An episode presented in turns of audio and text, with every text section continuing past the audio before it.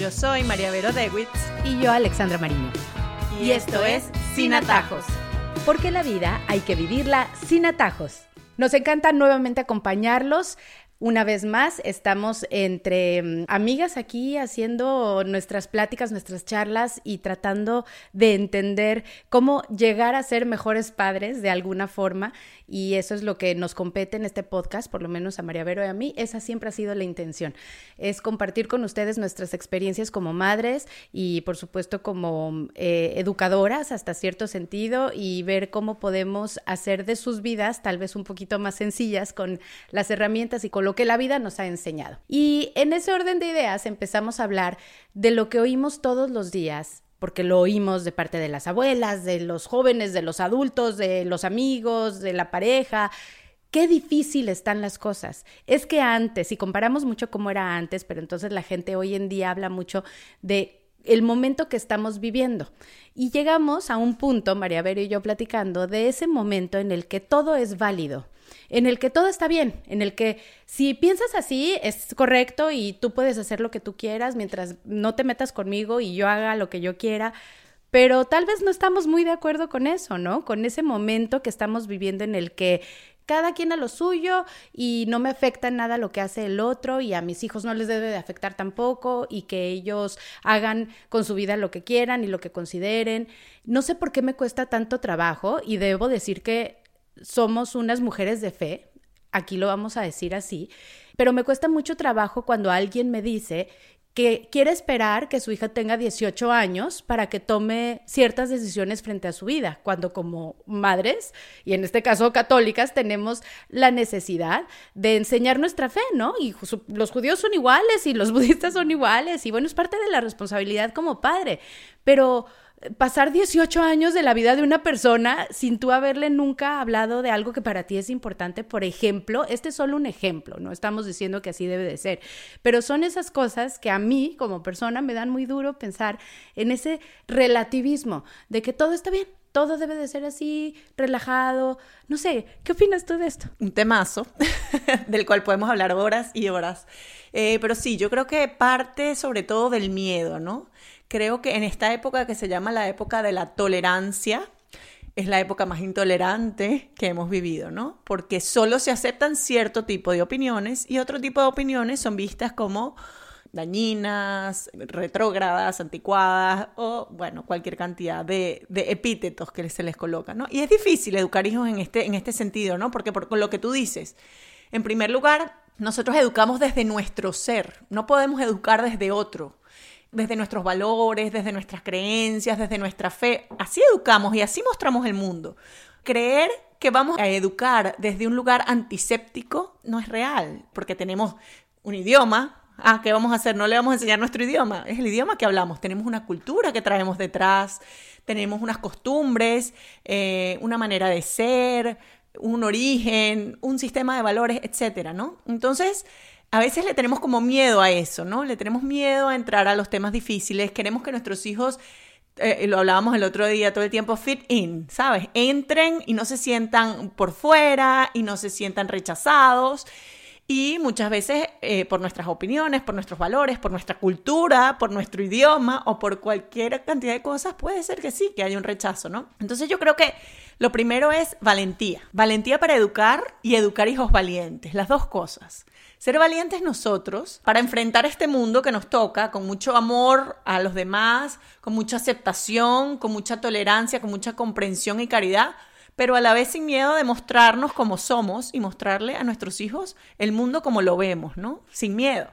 Y luego, educar en ellos también la valentía de levantarse, de decir lo que piensan, de respetar mucho a los demás, pero no callarse simplemente porque piensan distinto, ¿no? Y yo creo que eso en este momento es un reto impresionante. Grandísimo. Ojo que no estamos diciendo aquí, no estamos hablando ni de inclusión, ni de nada de esos temas. Aquí estamos hablando de cómo es importante que nuestros hijos comprendan que tienen una voz y que ir con el la manada y que ir con todo el mundo y que decir, bueno, pues está bien, si lo están haciendo y lo quieren hacer y le dan permiso o lo que sea, está bien. No, no, no está bien, es hablarlo en nuestro círculo familiar, ¿no? Es hablarlo desde ese punto de nuestro entorno familiar pequeño en el que no, no es no está bien y dime tú por qué no está bien. Dime tú qué opinas al respecto. O sea, cómo lograr salirnos un poco de lo que todos hacen, que en el fondo como padres sabemos que no es correcto, pero cómo enseñarles cuando además hay frustración de por medio, porque casi siempre lo incorrecto o lo malo es lo que más llama la atención, es lo que más quieres hacer. Claro, ¿no? Y además ese tema de, de que mientras no me moleste a mí, él haga con su vida lo que quiera. Mira, hay muchas realidades que aunque no me molesten a mí, le hacen daño a esa persona. Entonces, por ejemplo, ¿cómo enseñamos a ser buenos amigos? Si tú le dices, no, bueno, mientras tu amigo haga algo que no te moleste a ti, ¿qué importa? Y si ese amigo se está haciendo daño a sí mismo, ¿dónde está la verdadera amistad de querer el bien del amigo, de darle un buen consejo, de ayudarlo, de decir, oye, por ese camino te estás autodestruyendo, esa adicción te va a hacer daño? No todo da igual. Y no siempre el límite está en que no me dañe a mí, porque el querer a las personas es querer su bien, ¿no? Y lo mismo digamos nosotros con nuestros hijos. Aquí también a veces hay una idea de que cumplen 18 años y ya se convierten en una persona independiente que no tiene nada que ver con nosotros. Y entonces ya todas las decisiones que toma son independientes y no se puede hacer nada. No, bueno, ya va, yo seguiré siendo mamá hasta que me muera y seguiré diciendo lo que me parece que está bien y lo que me parece que está mal sin juzgar, sin odiar, sin rechazar, pero sí dando mi opinión y sí dando un buen consejo, porque quiero el bien de mis hijos y no me voy a callar. Y no pasa nada que lo diga, ¿no? En este mundo de, de, hiperopiniones, en donde todo el mundo opina de todo, porque creo que también después lo tenemos que hablar cuando hay que callarse. no solo cuando hay que hablar, sino cuando hay que callarse.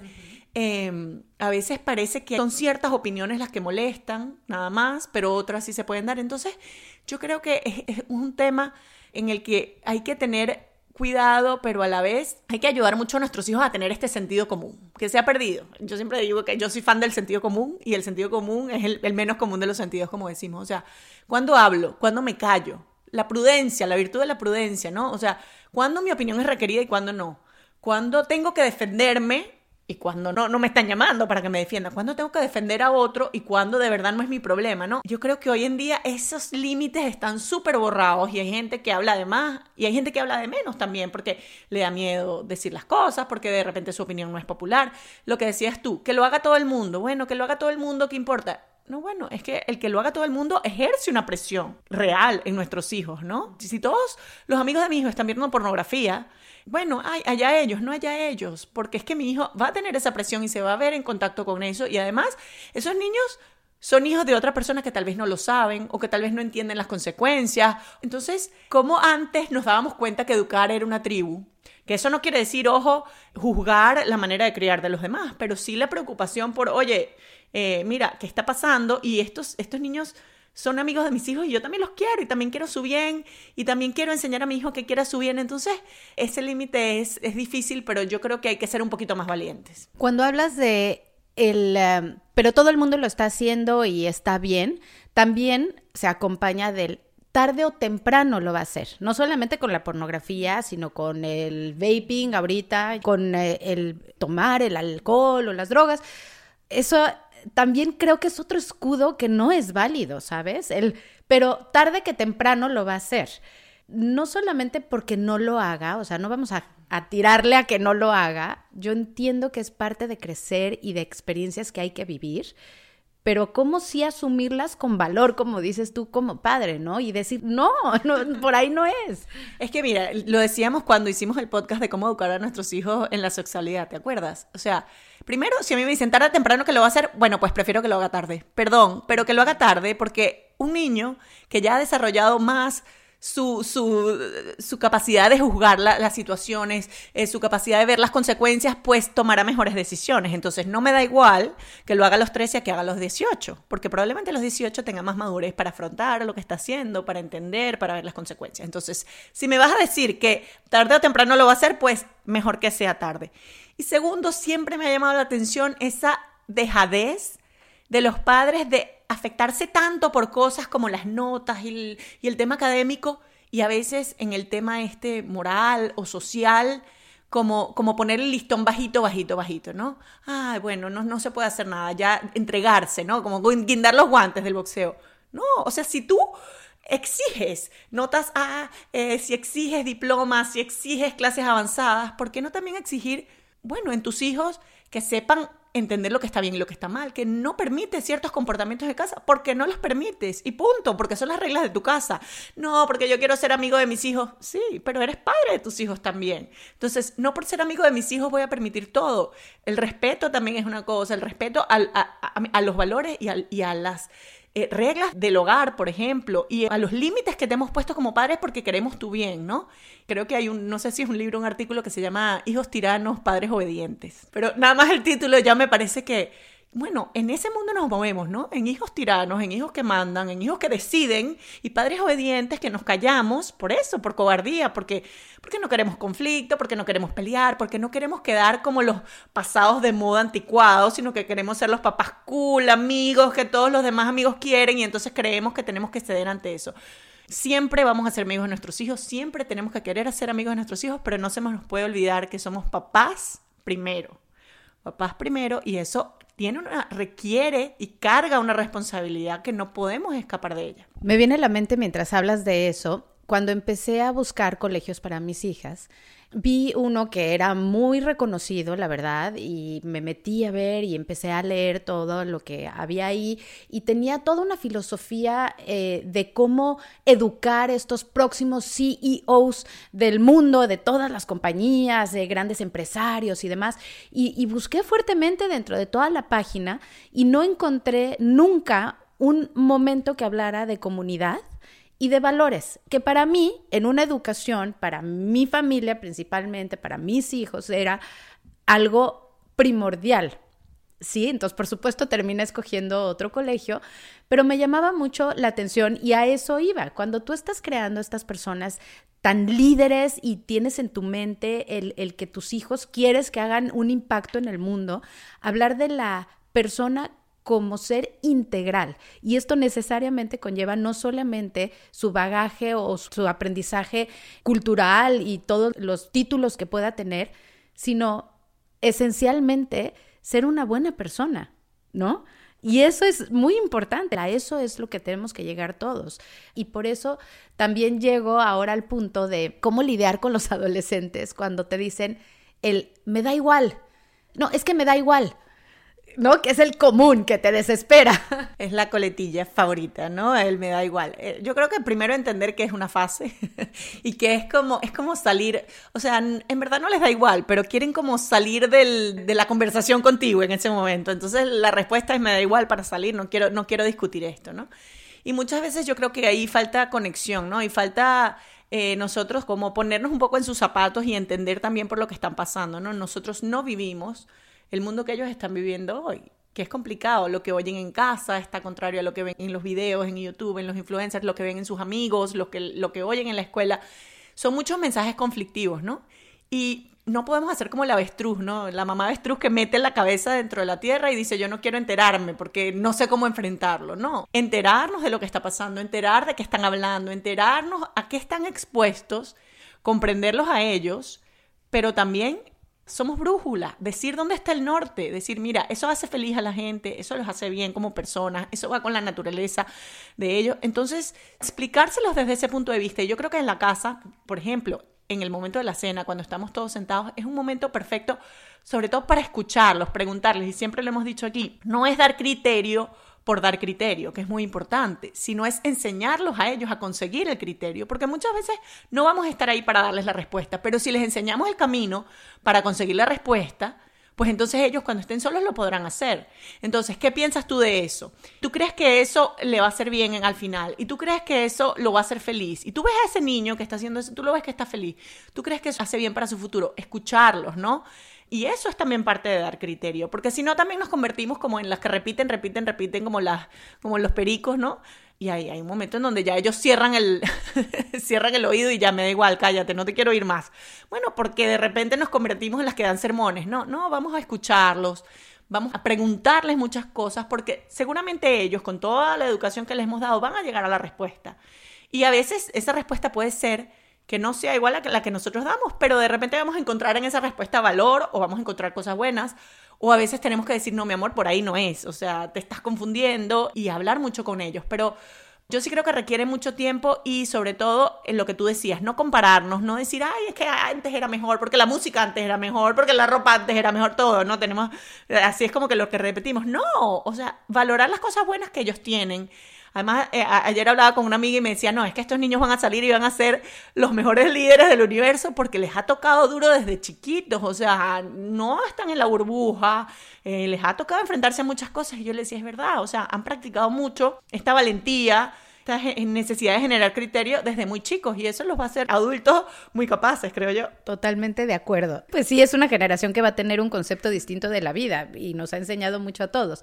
Ahora, eh, me quedo pensando mucho en cómo poder ayudarles a nuestros hijos a comprender que es válido que cada quien tenga un punto de vista distinto, pero cómo discernir cuál es su punto de vista. O sea, qué difícil es cuando ves crecer a tus hijos y ellos mismos no saben. Yo creo que todos pasamos por la época en la que eh, quería ser como medio rockera, pero entonces eh, no quería ser muy fresa o, como quieran decirle, como muy preppy. Empiezan a buscar una identidad. ¿Y cuál es mi papel como madre o como padre en, ese, en esa búsqueda de identidad para que no se pierdan en este relativismo del que hablamos? ¿Cuál es mi papel real justamente para no convertirme en esa lora? O sea, ¿cómo ser más efectiva en nuestros mensajes hacia ellos?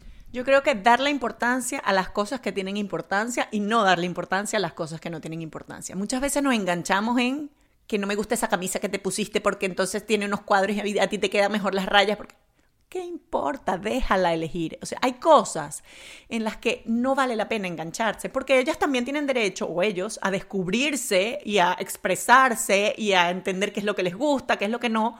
Pero hay otras cosas en las que no podemos negociar.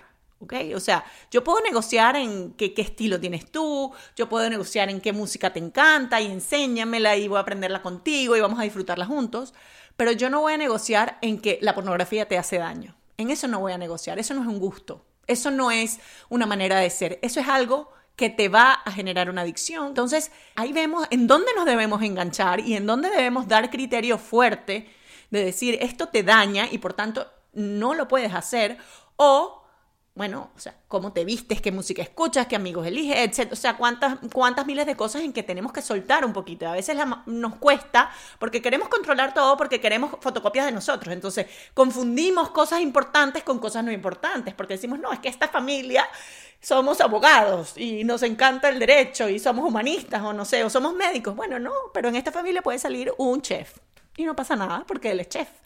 Y eso es algo que hay que dejar soltar. Ahora, en esta familia respetamos a los demás o en esta familia eh, no tenemos conductas autodestructivas o en esta familia queremos a nuestros amigos y los ayudamos. Entonces, eso sí, porque son cosas que sabemos que al final los van a ayudar a ser felices, ¿no? Entonces, en esas cosas sí engancharnos. Yo creo que esa es la respuesta. Y yo creo que toma un poco de tiempo y de, y de sentarnos a pensar, ok, ¿cuáles son las cosas importantes en las que mis hijos tienen que saber que no hay negociación y tienen que saber por qué no hay negociación.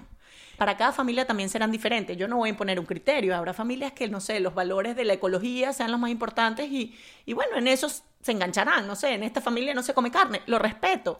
Bueno, porque es su manera de ver la realidad. ¿Me entiendes? Pero tienes que tener una serie de valores que para ti sean importantes.